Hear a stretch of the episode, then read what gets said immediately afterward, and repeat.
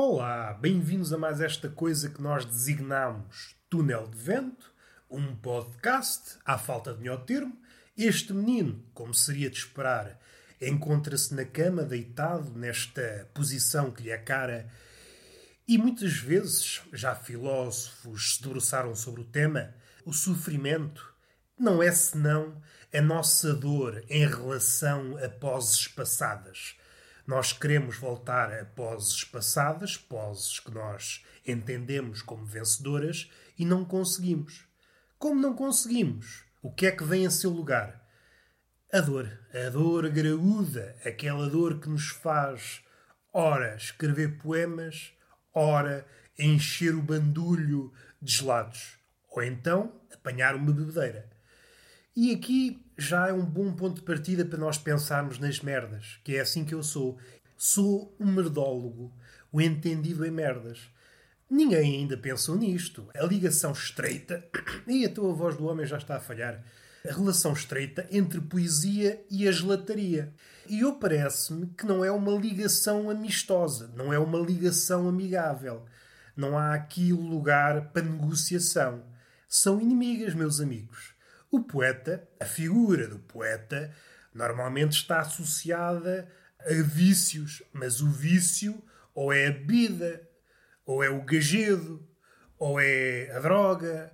Coisas recomendáveis para uma pessoa de barba rija. Nunca encontrei nenhum poeta que tenha enverdado pela via da gelataria. Teve um desgosto amoroso e começou a comer cornetos de morango à desgarrada.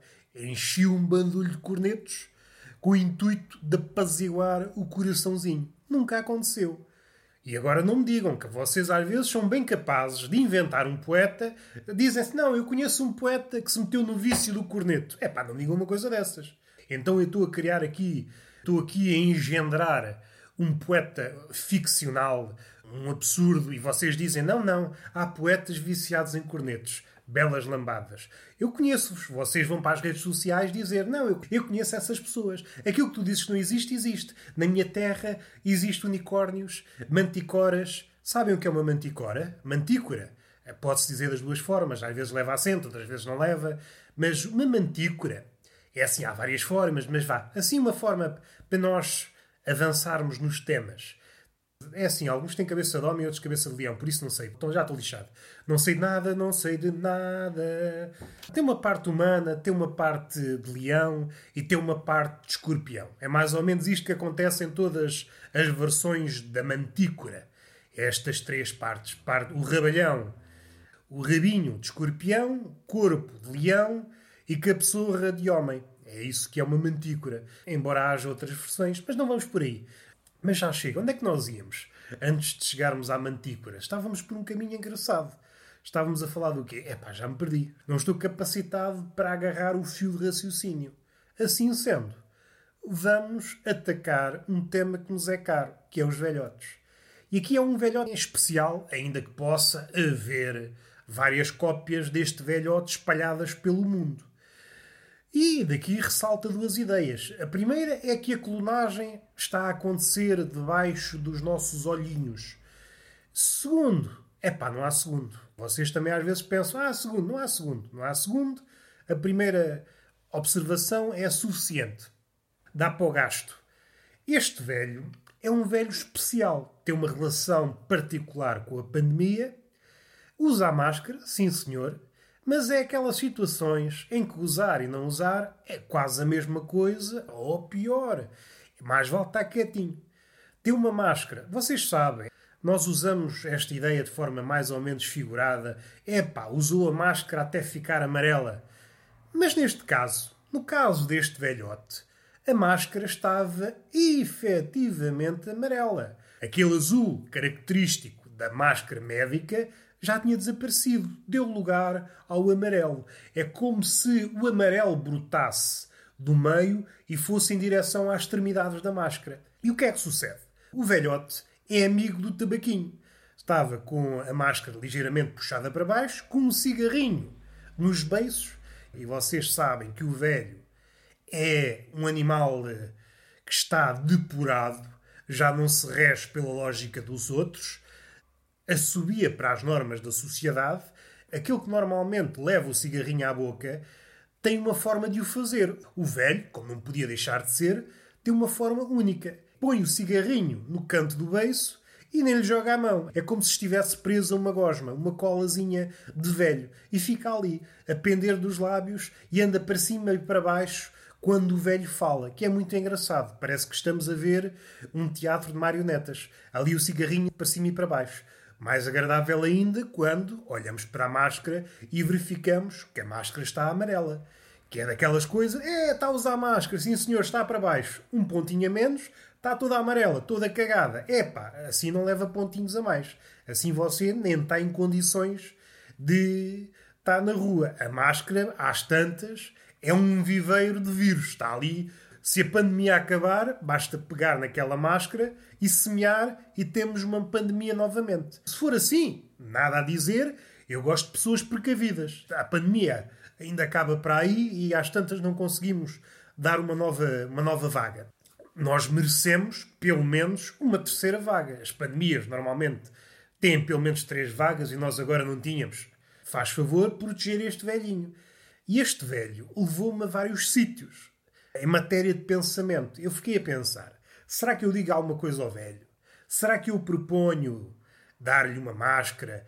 É que isto é tudo muito complicado. Em teoria, sim senhor, um gesto simples, uma pessoa fazia uma boa ação, o velho dizia: Oh, meu amigo, meu jovem, vá, supondo que eu sou jovem, meu jovem, obrigado pela máscara.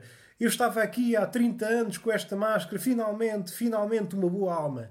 Isto é na teoria. Na prática, nós sabemos que o velho é um bicho um bocadinho avesso à domesticação um bocadinho avesso a esta doutrinação, ainda que seja uma doutrinação pela via da ciência. O velho tem sempre uma interpretação à sua maneira. Tem uma interpretação da autora. Tem porque os outros usam e vamos usar. Mas não vamos usar corretamente. Não. O velho é um artista e vai usá-la à sua maneira, de uma forma irrepetível.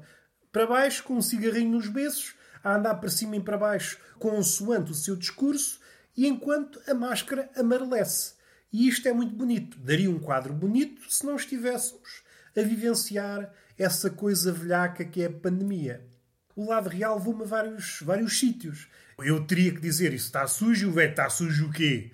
E às tantas tinha que explicar ao velho que o ganho que é trocar de máscara. E às tantas o velho começar. O velho é muito desconfiado. O velho desconfia de tudo. O velho só não desconfia se um bêbado lhe disser alguma coisa. Se um bêbado vier, olha, disseram que isto é assim assim, o velho concorda. O velho concorda e agarra-se àquelas palavras. Assim, quem diz um bêbado, diz um vendedor de colchões. O vendedor de colchões está em contato com o velho, olha, você precisava mesmo era de um colchão de 3 mil euros. E o velho, é pá, sim senhor, era mesmo isso que eu precisava. Ora, eu como não sou vendedor de colchões e só muito ocasionalmente sou bêbado, as minhas palavras não têm qualquer efeito sobre o velho. Olha, tenho aqui uma máscara, ofereço-lhe. E ele oferece-me, você, estou desconfiado, você é um bandido. Isto ninguém dá nada a ninguém. O que é que você quer de mim? Olha, que eu saco já daqui da navalha. Eu saco da navalha, como ouvi dizer, eu sou uma pessoa de bem, mas se me passo da corneta, ponho-lhe as tripas para fora. Que é mesmo assim. Quando é uma pessoa de bem, acontece qualquer conflito, o que é que uma pessoa faz? Vai conversar? Não. Dá uma navalhada no outro que é para pôr as tripas para fora. E é assim que se resolvem as quesílias. E é impraticável. Eu não consigo doutrinar, eu não consigo ajudar um velho, porque o velho vai entender a ajuda sempre de outra forma. Pensem nisto durante 30 segundos. E eu sou impossibilitado de ajudar o velho. Não consigo chegar ao velho. E outra coisa, isto passou-se na minha cabeça. Mas se eu verbalizasse estas coisas, eu não tenho dúvidas que é uma conversa que se alongaria durante horas. Que o velho quer saber tudo. Quem é que são os teus avós para me estás aqui a oferecer uma máscara? Diz-me lá. Diz-me lá a tua árvore genealógica. Só assim é que eu posso ter algumas certezas. Sei lá se não és um fantasma, um bandalho, um bandido, um político. Isto é só chupistas, meu quebrão. Enquanto o cigarrinho bailava na boquinha do velho. É impossível ajudar um velho e é um velho que está sempre no mesmo sítio, no mesmo banco, no mesmo sítio do banco, sempre na extremidade do banco, com a mesma máscara. Eu suspeito que desde o início da pandemia ele está a usar a mesma máscara. E se no fim da pandemia Eu já não estou a pensar na máscara enquanto renovação da pandemia. Para. Ah, a pandemia está a acabar, está aqui a máscara, vamos continuar. Não, eu estou a pensar se no fim da pandemia houver um prémio para a máscara mais suja, eu apostaria na máscara deste velho. É uma máscara que está capaz, cheia de vírus. Os vírus até pensam: olha, isto é a minha casa, nunca mais vou sair daqui. Aqui vive-se bem. Há muita gente, há muita folia. É uma cidade. A cidade dos vírus é na máscara. A cidade dos vírus é na máscara daquele velhote. E uma coisa que é aplicável a este velhote, mas também é aplicável a outros velhotes e outras pessoas. Ter a máscara bem posta, mas quando chega a hora de espirrar, puxa-se a máscara para baixo e espirra-se para libertar os vírus. E eu, do ponto de vista da pandemia, assusta-me um bocado. Acho um bocadinho estúpido, mas do ponto de vista de quem gosta dos animais, supondo que o vírus é um animal, não é, mas para o nosso caso chega, para o nosso caso faz de conta, eu vejo isso com carinho. Com máscara, o que é que nós estamos a fazer? Estamos a libertar o vírus, o vírus bate na máscara e é como se estivesse engaiolado entre a nossa boca ou o nosso nariz e a máscara. Está ali aprisionado. Isso é feio, porque todas as criaturas são criaturas de Deus e devem experimentar a liberdade. E é isso que nós fazemos ao espirrar e puxar a máscara para baixo. Puxamos a máscara para baixo, lá vai o vírus em liberdade. E isto é muito bonito. Do ponto de vista humano, é muito bonito. Do ponto de vista da pandemia, aí é que é mais trágico. Mas também não podemos querer tudo. Ou queremos liberdade ou queremos pandemia. Pensem nas merdas antes de as dizer. É o que eu devia fazer antes de verbalizar este tipo de coisas. E está feito. O velho com a máscara ocupou-me todos os pensamentos. Quero dar apenas uma nota de rodapé. As máscaras fazem-me lembrar aqueles elmos. Não sei se já viram aqueles filmes, ou, ou não viram filmes, mas armaduras do tempo medieval em que aqueles capacetes tinham aquela viseira que dava para puxar para baixo. Puxava para baixo e de repente o cavaleiro falava connosco numa, numa forma audível. Caso contrário, soava abafado e às tantas até dá para ver a cara do bicho. E é muito isto que nós fazemos hoje. Somos cavaleiros com a máscara, de repente vamos falar ou vamos espirrar, puxamos a viseira para baixo esta pafúrdia. E vamos terminar o podcast por hoje. Está feito, está feito por hoje. Beijinho nessa boca e palmada pedagógica numa das nádegas. Até à próxima.